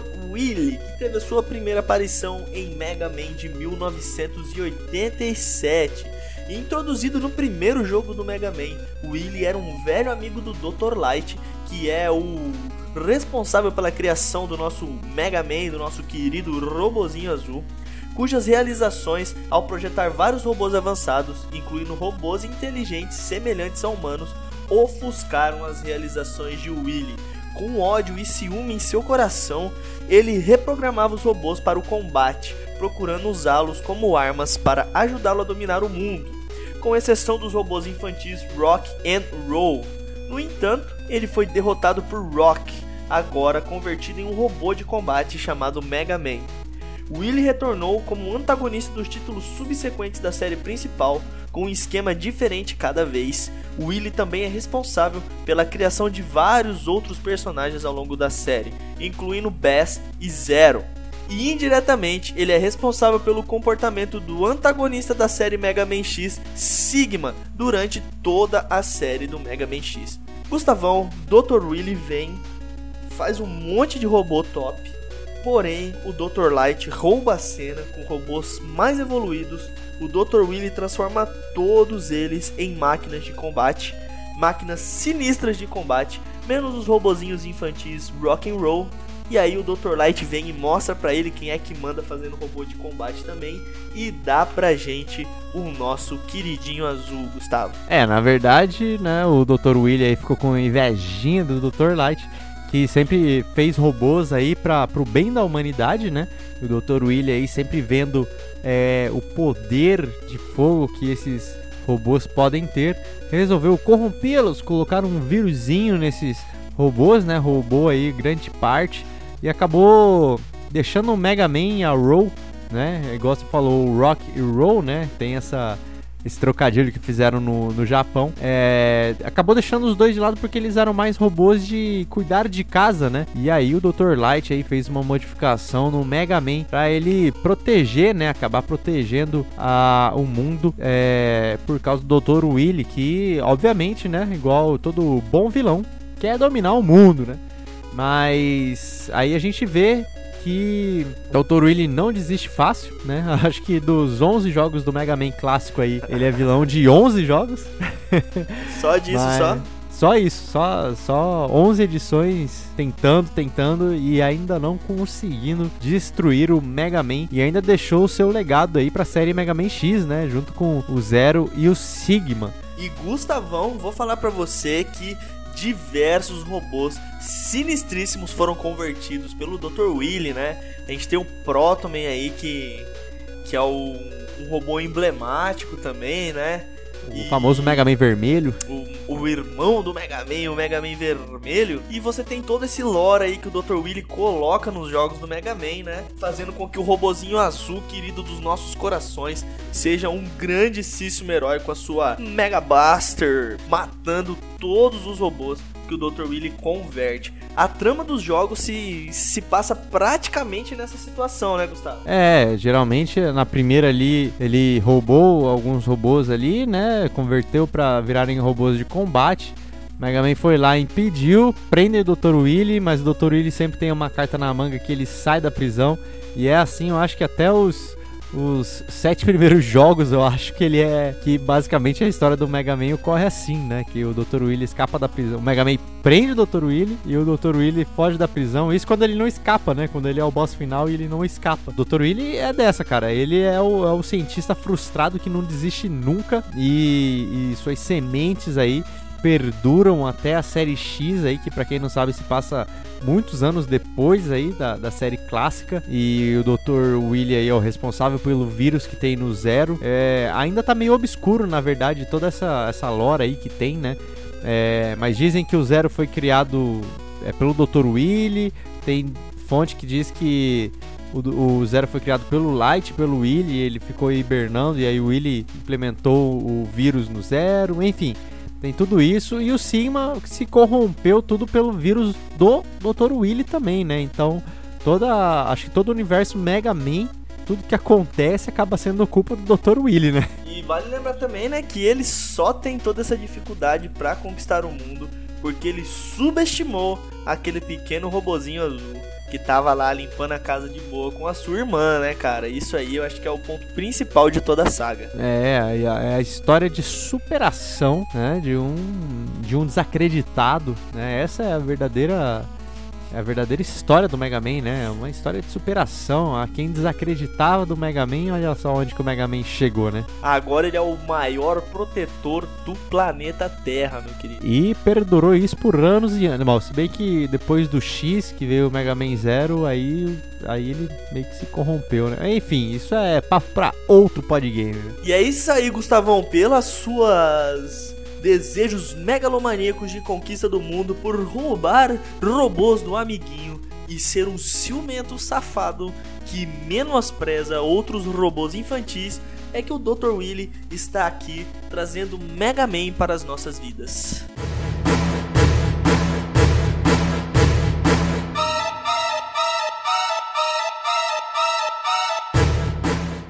E Pedrão, eu tive a honra de finalizar essa lista com que para mim é um dos maiores vilões de todos os tempos, né? Obviamente, todos os vilões que estão nessa lista que a gente colocou aqui um pedacinho de nós, eu acho que nessa lista é, acho que todos merecem, né? Mas para mim esse vilão aqui é um dos dos que na geração de Play 1 mexeu no meu coração, porque eu fiquei com uma raiva dele que você não faz ideia. E agora, este ano de 2020, ele retornou. Pois é, estou falando dele, o dono da capa desse podgame, que é o Sephiroth de Final Fantasy VII, né? Sua primeira participação foi justamente no Final Fantasy VII.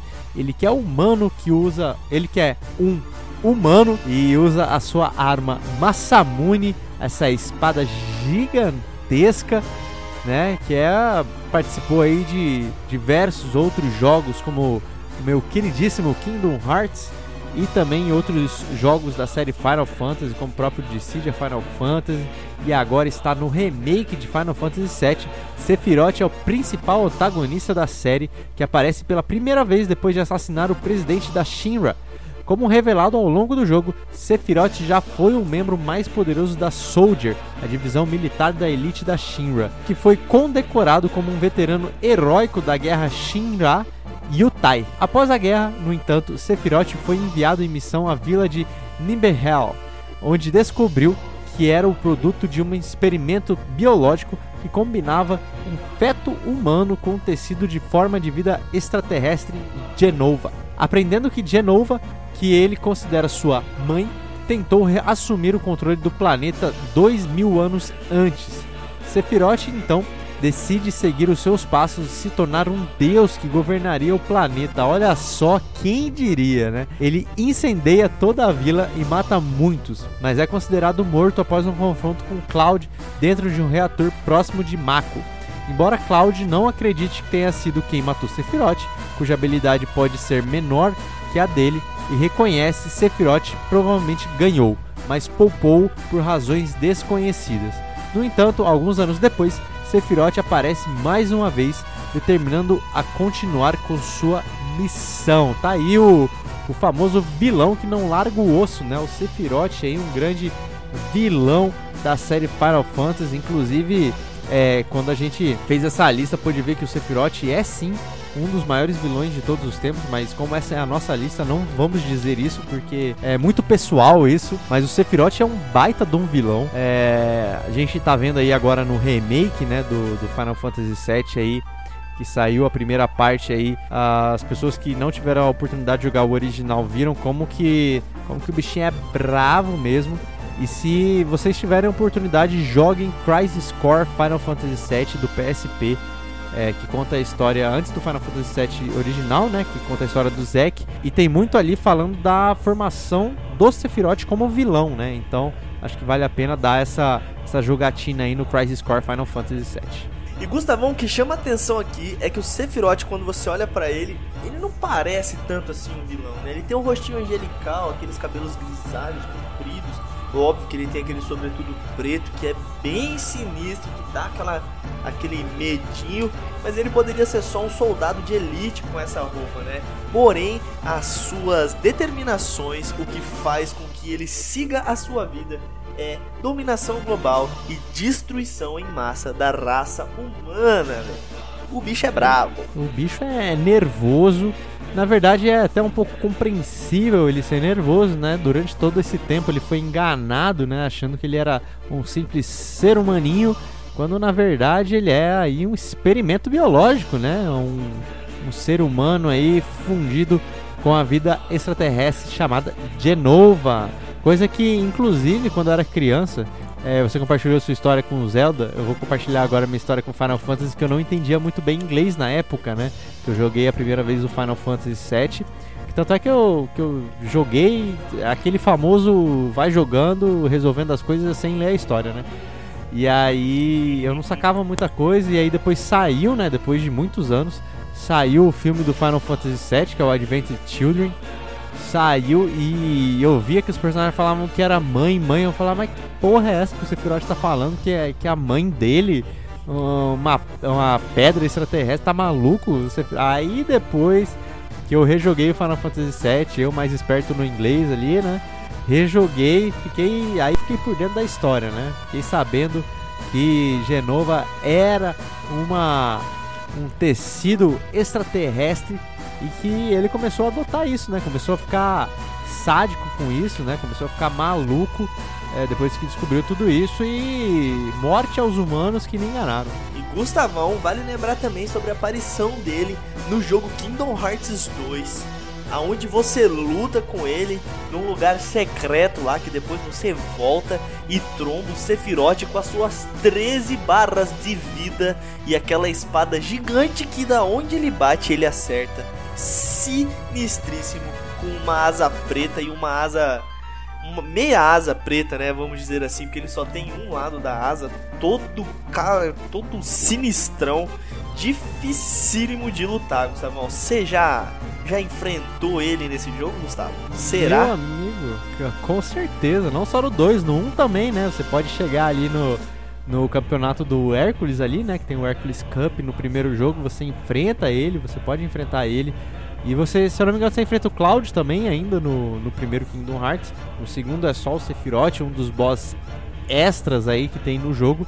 Uma batalha teoricamente fácil perante a outros desafios que se tem no jogo.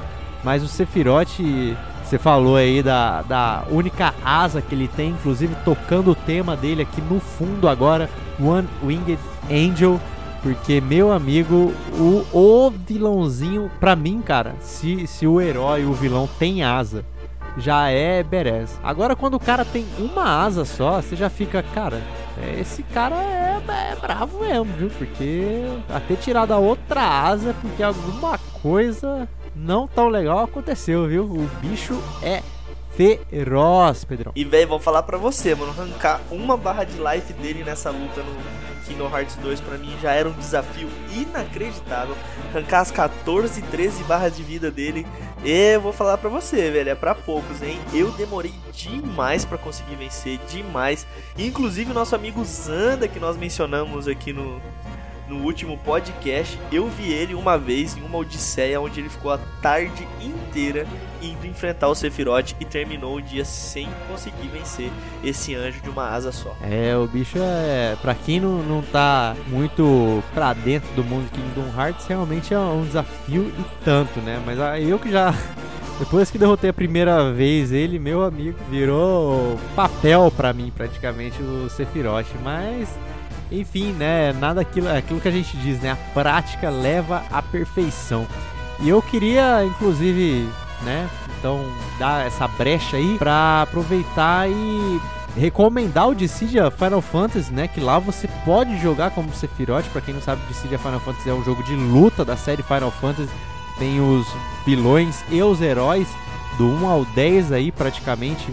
Do 1 ao 11, eu acho. Não, do 1 ao 10. Você tem aí no primeiro Dissidia, no segundo você tem uns extras aí também, mas é, o Sephiroth como personagem jogável é bem bacana, tem uma jogabilidade bem interessante com a sua espada gigantesca, meu amigo, e o pilão que impõe respeito, viu? Igual você falou antes, você olha para ele, você fala, pô, cara bonitão, sobretudo e tal, mas aí você olha a, a personalidade dele mudando, a calma que ele fala, Uh, o jeito que ele vai dominar o mundo na, na, calma que ele fala, você fica, caralho, o cara, o cara se garante mesmo, viu? E também com uma espada daquele tamanho, como que se não se garante, mano? Ele bate de longe, ele corta tudo sem nem precisar cortar, velho. É, então, Sephiroth entra aí na nossa lista, é motivo de choro aí na minha na minha infância por o acontecimento que acontece aí, obviamente, não, o acontecimento que acontece no Final Fantasy VII, que eu não vou falar qual que é, até mesmo porque é, o remake não abordou isso, e como o remake é baseado em partes, talvez em próximas partes isso acabe acontecendo. Então eu não vou spoiler aqui agora que o remake já saiu. Então eu vou dar aquela seguradinha aí, porque eu sei aonde que o remake termina. Então eu vou dar aquela famosa seguradinha e quem sabe eu comento ele quando acontecer, né? Vamos ver. Não vamos dar spoiler até porque o jogo saiu recentemente, né, Gustavão? Então o povo ainda está jogando, mesmo que seja um remake. Agora a gente pode considerar ele como um jogo novo, né? É, então melhor a gente deixar as surpresas, porque eu já fiquei sabendo já que teve gente com a experiência estragada porque tava escutando um, um, um vídeo, um episódio aí de algum podcast sobre sobre o Final Fantasy VII, né? E aí acaba dando esse spoiler e a pessoa não tinha jogado porque tava esperando o remake do 7 para jogar, né? Então acabou dando aquela estragada na experiência, mas né? Vamos aqui não. dar aquela seguradinha. Aqui, aqui no Podgame não, hein? E é isso aí, Pedrão. A gente então vai finalizando aqui os nossos vilões que botamos aqui na nossa lista. Separamos 10 vilões para falar para vocês aqui. É, lembrar que essa lista não tá em ordem de importância, viu? Essa lista aqui a gente só jogou os vilões porque não tem como linkar esses, esses rapazolos aqui, esses monstros da, da, da, do entretenimento, não tem como ranquear ele, porque é cada um pior que o outro. Então a gente só jogou eles aqui e deixa para você então fazer o ranqueamento é, dos vilões. E a gente finaliza aqui o episódio sobre os vilões memoráveis, mas ainda temos o nosso Pode Indica, Pedrão. Vamos começar aí a indicação dessa semana. E vai daí, começa você indicando alguma coisa aí para os nossos ouvintes. Gustavão, eu quero indicar hoje uma plataforma, Gustavo. Uma plataforma que te ajuda a ser um jogador melhor e mais próximo de um cenário competitivo, Gustavo, que se chama G-Loot, Gustavão. Vai lembrar, esse aplicativo é um aplicativo de apostas, mas como assim um aplicativo de apostas, Pedrão? Vou dar o exemplo de mim que jogo Hearthstone, certo? Quando você se cadastra no aplicativo, você ganha 2 dólares na sua carteira virtual e você pode apostar em partidas. Vamos supor, eles têm o desafio aqui, vencer uma partida ranqueada. Aí você gasta um dólar para poder fazer esse desafio. Se você ganha, você recebe um dólar. Se você perde, você perde aquele dólar que você apostou. Fora isso, ele também tem um desafio de treinamento, onde você pode marcar o seu desenvolvimento, a sua campanha, que são desafios gratuitos, né? Que é vencer um jogo ranqueado, vencer um jogo contra um amigo, etc, para que você possa treinar. Então, além dele contar aí as suas vitórias e poder fazer esse desafio, ele também te dá pagamentos em dólares, Gustavão. Vale lembrar que o jogo te dá 2 dólares. Para você poder retirar esse dinheiro, você tem que ter uma quantidade mínima de dólares na sua carteira, ou seja, você tem que vencer essas partidas e ele abrange diversos jogos com diversos desafios diferentes para cada jogo. Tem CS:GO, tem Hearthstone, tem League of Legends, tem PUBG, tem Dota, tem diversos jogos, Magic Arena, então vale aí, Gustavão, ressaltar esse aplicativo que é o Gelute, trazendo aí desafio para você se colocar no limite e também ganhar um dinheirinho jogando videogames. Olha só, aprendendo e ganhando ainda, hein, ô Pedrão? Então você podia aproveitar aí, já que você tá nessa plataforma e depois que essa quarentena passar aí, pagar uma cervejinha aí pra gente com esse dinheiro que você com certeza vai conseguir, porque você é um pro player de Dota e Hearthstone, né? Eu vou te falar que eu já consegui 6 dólares jogando Hearthstone e se tudo der certo, eu vou gastar na nossa cerveja, Gustavão. Ah, então fico no aguardo, porque. 6 dólares hoje... que na cotação atual do Brasil valem mais do que barras de ouro. Isso que eu ia falar, exatamente isso que eu ia falar. Eu ia falar, porque na cotação do dólar, esses seus 6 dólares aí já são 6 milhões de reais. Então, exatamente, vai dar pra pagar rico. uma cervejinha boa pra nós aí. E Pedrão, o jogo que. Quer dizer, já spoilei já, né? O, a minha indicação de hoje é um jogo que lá no começo do ano eu comentei dele, é que a gente falou dos lançamentos do ano. É, eu falei que eu estava hypado, eu falei que se eu pudesse jogar eu jogaria. E acabei jogando, é, ainda não finalizei o jogo, porém é, preciso de um pouquinho de paciência para finalizar. Que é o Darksiders Genesis, né? Para quem lembra aí do episódio que a gente falou dos lançamentos, é um, é um jogo aí que você tem a visão de cima isométrica, né? A lá Diablo da vida, é, ambientada no mundo do Darksiders, né? Que você joga aí com o Guerra e o Conflito, né? Então, eu falei para você que eu tava hypado nessa época porque era um bom jogo para jogar em co-op, ainda mais em visão isométrica. E continuo com essa ideia, porque jogar single player esse jogo é um pouquinho chato demais, porque você pode ficar alternando entre os dois, né?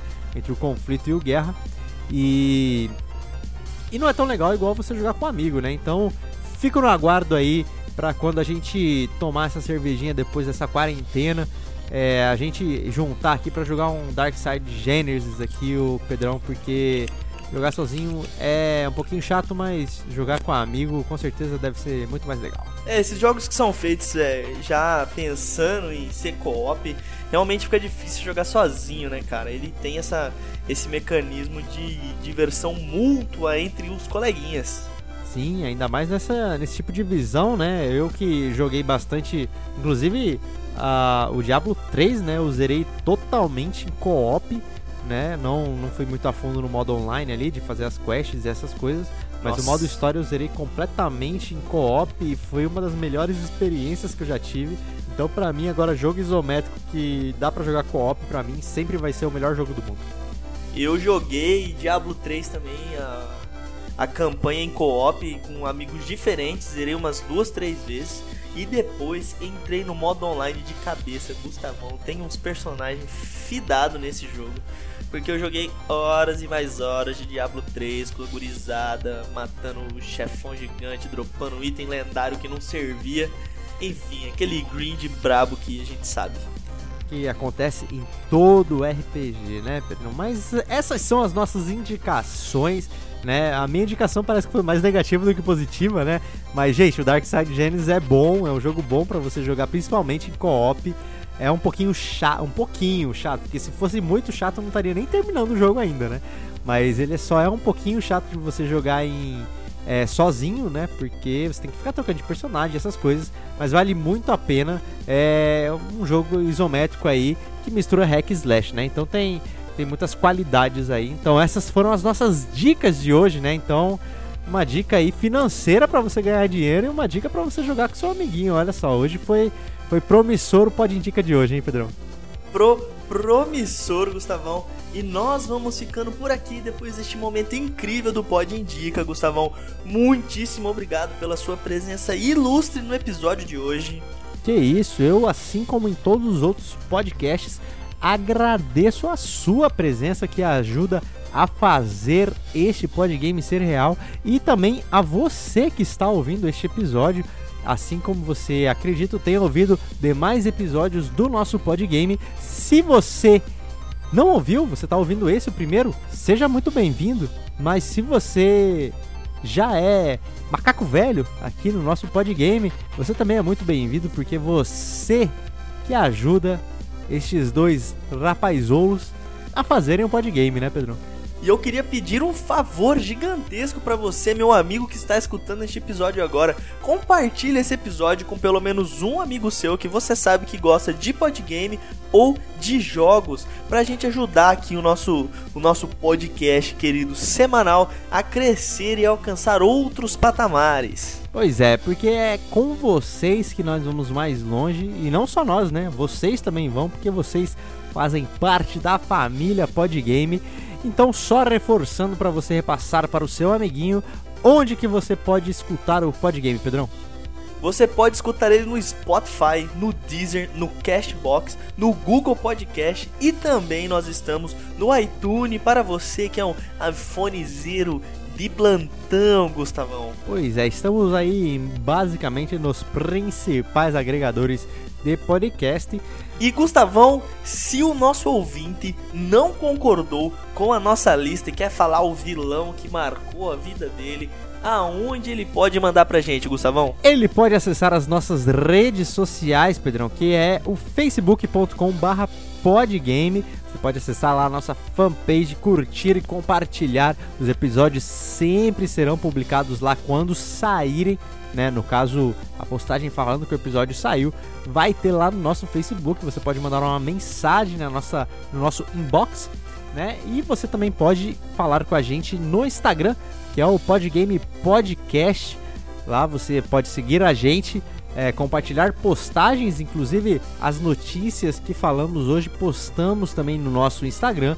Fazemos interações nos nossos stories, inclusive é uma prévia, né, do que serão os, os episódios, né? A gente posta nos nossos stories lá e vocês já ficam sabendo em primeira mão quais serão os episódios que sairão na semana. Então sigam lá o Podgame Podcast no nosso Instagram para vocês ficarem atentos. E Pedrão, aonde que a pessoa também pode é, se comunicar com a gente para escrever uma história sobre games ou se ele tem alguma dúvida sobre algum algum jogo, se ele tem alguma dúvida de console, se ele quer deixar algum elogio para ser lido aqui no nosso podcast, é, sem ser nas nossas redes sociais, aonde que ele pode ir?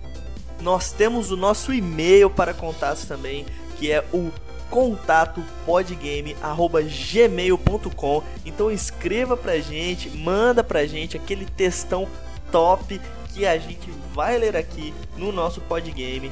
A gente tem um espaço específico para leitura, então pode mandar que vai ser muito bem recebido. E é isso aí, pessoal. Muito obrigado a todos que acompanharam este podgame até o fim. E muito obrigado, Pedrão, pela sua presença e até semana que vem. A gente vai ficando por aqui e aquele abraço.